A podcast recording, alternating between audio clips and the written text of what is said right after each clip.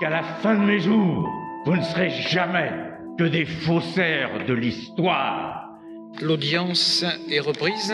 Monsieur le Président, je vous rends compte que l'accusé refuse de comparaître.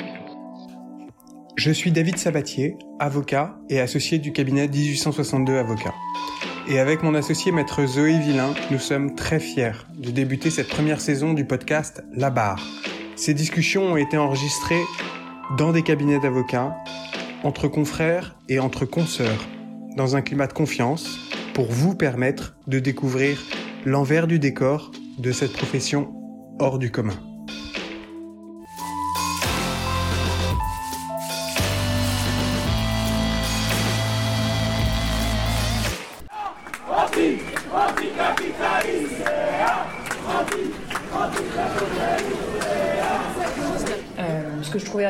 Aujourd'hui euh, de discuter avec toi, David, c'était euh, un peu de comprendre quel est le régime des avocats aujourd'hui, quel est le régime de retraite des avocats aujourd'hui, et euh, quel est le régime de retraite euh, des avocats qui est proposé par le gouvernement avec cette réforme? Ce que j'entends souvent, c'est, un peu ces questions de pourquoi est-ce que les avocats sont aussi en colère, pourquoi est-ce que euh, ils sont dans ce régime de retraite autonome et pourquoi est-ce qu'ils ne veulent pas rejoindre le régime général?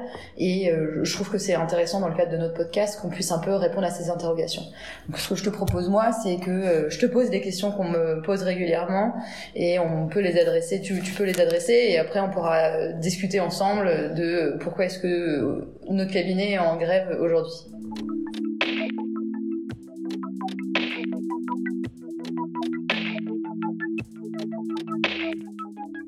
Alors, la première question, évidemment la plus simple, comment est-ce que fonctionne le régime de retraite des avocats aujourd'hui? Alors, le, régime de retraite des avocats, c'est un régime qui est dit autonome. Euh, l'autonomie, c'est deux choses. L'autonomie, c'est la liberté, d'une part, et l'autonomie, d'autre part, c'est la responsabilité.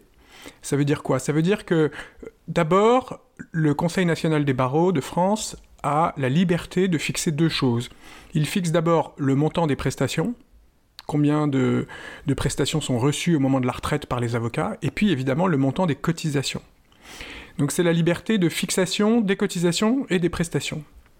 La deuxième chose, c'est euh, la responsabilité. La responsabilité, c'est de parvenir à l'équilibre. C'est-à-dire, ok, vous choisissez le montant des prestations et des cotisations, mais vous équilibrez votre caisse. Et aujourd'hui, la caisse euh, des barreaux est à l'équilibre. Et elle sera à l'équilibre jusqu'à 2079. C'est dû principalement à euh, la démographie des avocats en France. Au début des années 70, on était 7500, aujourd'hui on est 70 000, et donc on se retrouve avec 4 actifs pour un euh, inactif, pour un retraité. Donc ça veut dire qu'il y a beaucoup de jeunes et pas beaucoup de vieux, concrètement, et que donc les jeunes peuvent payer pour les vieux.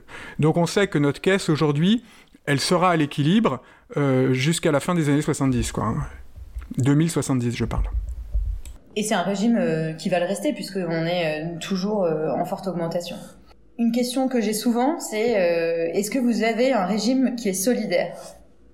La solidarité, euh, d'abord, c'est sous deux aspects. C'est la solidarité entre les avocats, et la deuxième chose, c'est la solidarité vis-à-vis des autres, qui ne sont pas avocats, vis-à-vis du régime général. Alors, entre les avocats, on peut dire qu'il y a une solidarité. Parce qu'il y a ce qu'on appelle le régime de base forfaitaire, c'est-à-dire que quand tu es avocat et que tu arrives à ta retraite, tu as la garantie, quel que soit le chiffre d'affaires que tu as fait, d'être payé minimum 1416 euros euh, par mois.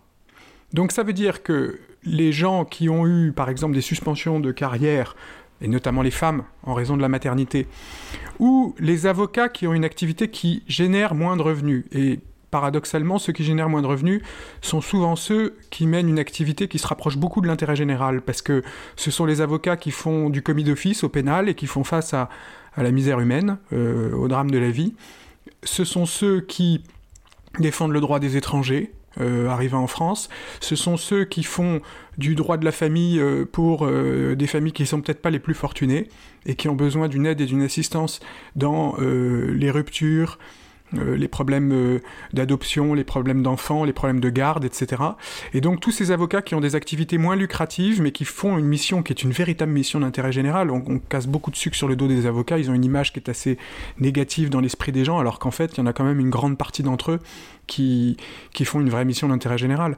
Et donc ces avocats qui gagnent moins, eh bien, ils ont la garantie d'avoir une retraite forfaitaire de base qui est aujourd'hui à 1416 euros euh, parce que bah, les plus riches cotisent pour les plus pauvres. La deuxième chose, c'est la solidarité du Conseil national des barreaux, enfin des avocats en général, vis-à-vis du régime général. Aujourd'hui, oui, on cotise euh, pour le régime général à hauteur de près de 100 millions d'euros, 92 millions d'euros pour être euh, précis. Donc il y a une solidarité, c'est-à-dire que non seulement on paye nos retraites et on est à l'équilibre, et on n'embête personne, mais en plus, on prend sur nos bénéfices pour pouvoir les reverser au régime général pour pouvoir participer à l'effort national à hauteur de 92 millions d'euros, ce qui représente quand même 1200 euros par avocat. Et quand on sait que le revenu médian des avocats est à 43 000 euros, c'est quand même euh, assez conséquent cette participation. Il y a aussi un, autre point sur lequel moi je voulais revenir sur euh, cette question de la solidarité. Est-ce que le, régime euh, de retraite des avocats est solidaire? C'est euh, c'est aussi qu'au sein du barreau et enfin au sein des barreaux, on est une profession où il y a quand même beaucoup de discrimination encore. On est une profession qui s'est beaucoup féminisée, mais on voit constamment les chiffres qui sortent des rapports qu'il y a pu avoir, notamment l'année dernière fait par le, CNB, que les femmes touchent généralement bien moins que les hommes au barreau.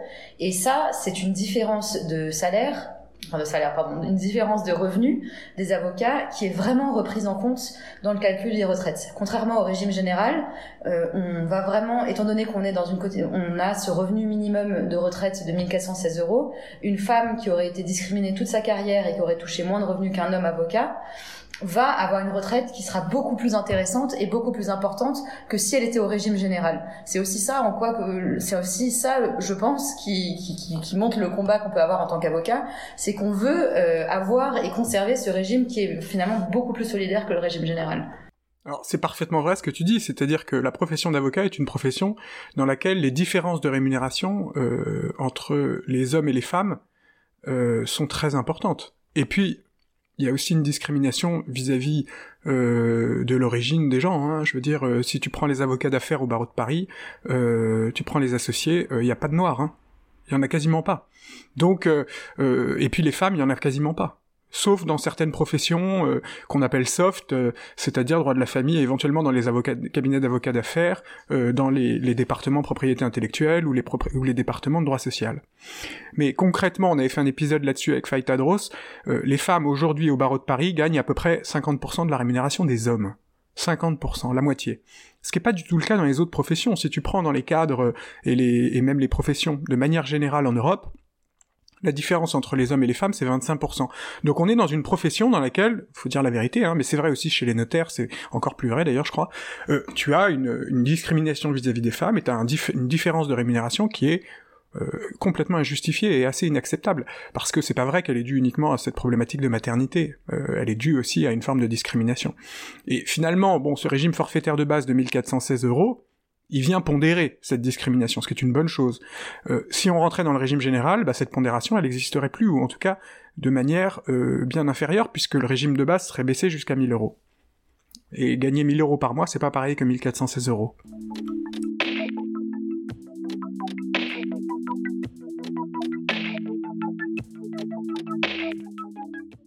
Est-ce que tu peux nous expliquer un peu, du coup, euh, quel est l'impact de la réforme concrètement euh, sur les revenus des avocats et sur euh, leurs cotisations?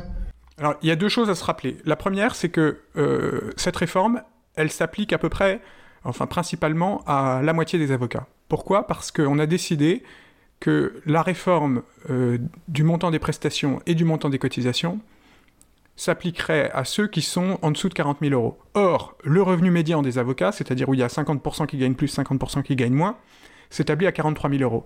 Donc c'est les 50% les plus pauvres des avocats qui vont payer plus cher euh, en termes de cotisation et qui vont recevoir moins en termes de pension de retraite. Deux chiffres. La première, c'est que pour ceux qui sont en dessous de ce seuil-là, en gros, les cotisations vont passer de 14% à 28%. Donc on va doubler leurs cotisations.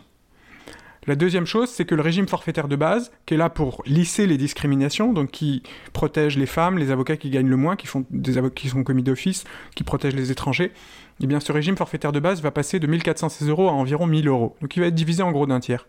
Donc ça veut dire que, d'une part, on augmente les cotisations, d'autre part, on baisse les prestations dans des proportions énormes pour les avocats qui sont les moins riches. Par contre, ceux qui sont les plus riches ne sont pas touchés parce que le régime général a des taux qui sont à peu près équivalents à ce qu'ils payent aujourd'hui. Donc on fait clairement pas payer les plus riches. La conséquence, elle est de deux types. Elle est d'abord que ça va faire disparaître des avocats parce qu'ils auront plus les moyens de payer ou ils y verront par l'intérêt. Ils préféreront être salariés, euh, directeurs juridiques ou je ne sais quoi. Euh, la deuxième conséquence, c'est pour les justiciables. C'est-à-dire que quand on n'aura pas les moyens de payer 250 ou 300 euros hors taxe de l'heure pour un avocat, eh ben, il n'y en aura pas de disponible. Parce que euh, les seuls avocats qui vont rester, ça va être comme en Angleterre, comme aux États-Unis, comme dans les pays où c'est très libéralisé, des avocats qui se font payer un taux horaire qui est de l'ordre de 200 euros euh, hors taxe de l'heure pour, pour défendre leurs justiciables. Ce qui correspond d'ailleurs c'est pas très très loin d'un médecin spécialisé. Sauf que les gens s'en rendent pas compte parce que pour le médecin spécialisé, il y a la sécu, alors que pour un avocat, bah, il n'y a pas de sécurité sociale. C'est intéressant ce que tu dis euh, sur le, fait que c'est un mouvement de grève euh, assez exceptionnel dans, dans les barreaux euh, aujourd'hui. Euh, et c'est une question qu'on me pose assez fréquemment. C'est quoi en fait une grève d'avocat Comment est-ce qu'un avocat euh, montre qu'il est en grève et euh, comment est-ce que ça se passe pour les litiges urgents et, et, pour les personnes par exemple Moi, ce qu'on me dit souvent, c'est mais c'est c'est pas normal ce que vous faites. Vous bloquez le bon fonctionnement de la justice et quid des personnes qui sont en comparution immédiate, alors c'est ce qu'on appelle la justice morte. La justice morte, c'est le fait de ne pas plaider ou de demander des renvois soit d'audience de plaidoirie, soit d'audience de procédure.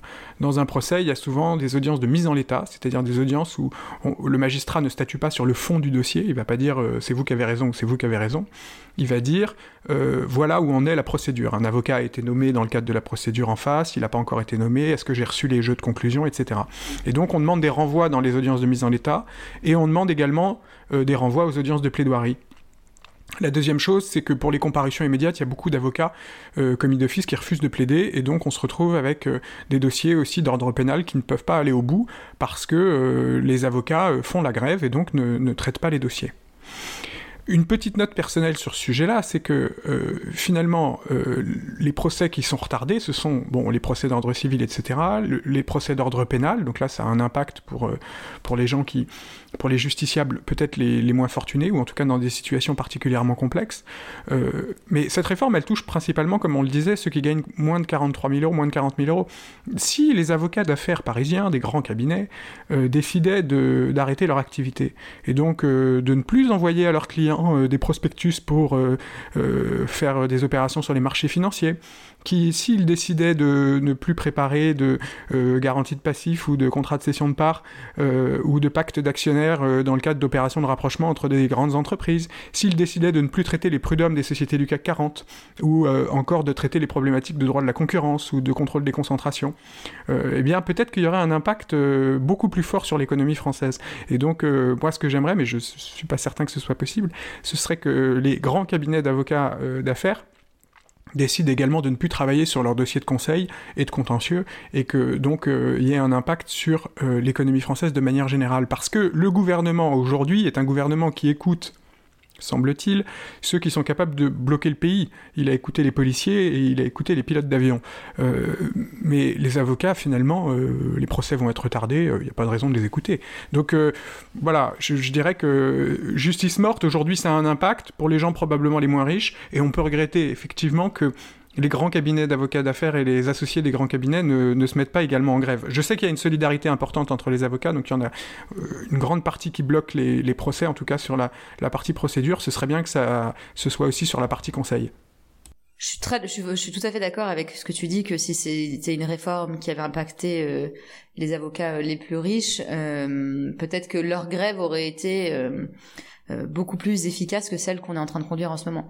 Après, moi là où je suis quand même assez fière de, nos barreaux, c'est que euh, je trouve que c'est une grève qui est suivie par tous les barreaux, sur laquelle j'ai rencontré vraiment euh, très peu d'avocats qui n'étaient pas d'accord avec cette grève, où je trouve qu'il y a une solidarité que j'ai rarement vue dans un mouvement social. Parce que là, c'est 100% du barreau qui se bat finalement pour 50% de ses confrères qui ont des situations moins, avantageuses que d'autres avocats.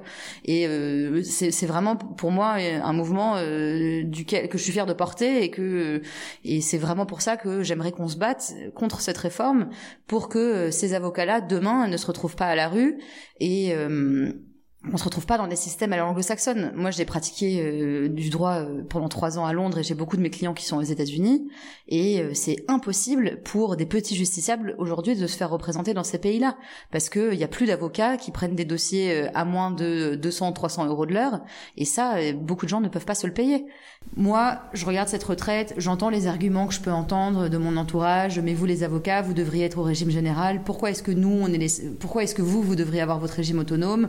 C'est beaucoup plus facile euh, de gérer une caisse quand on est moins, c'est pour ça qu'elle est bien gérée, etc. etc.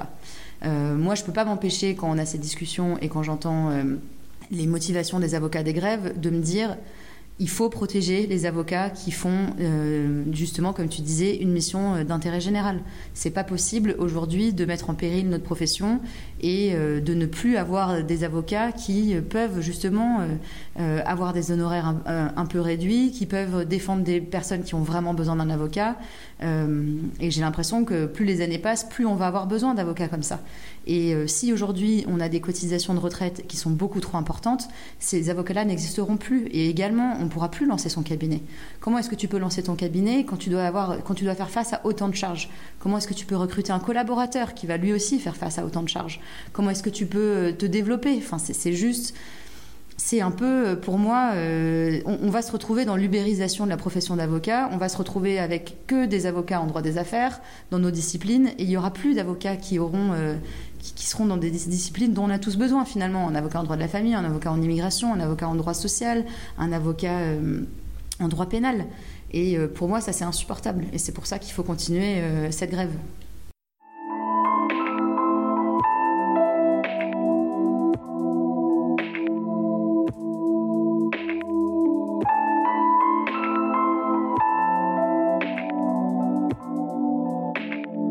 Ce podcast est édité par 1862 Avocats.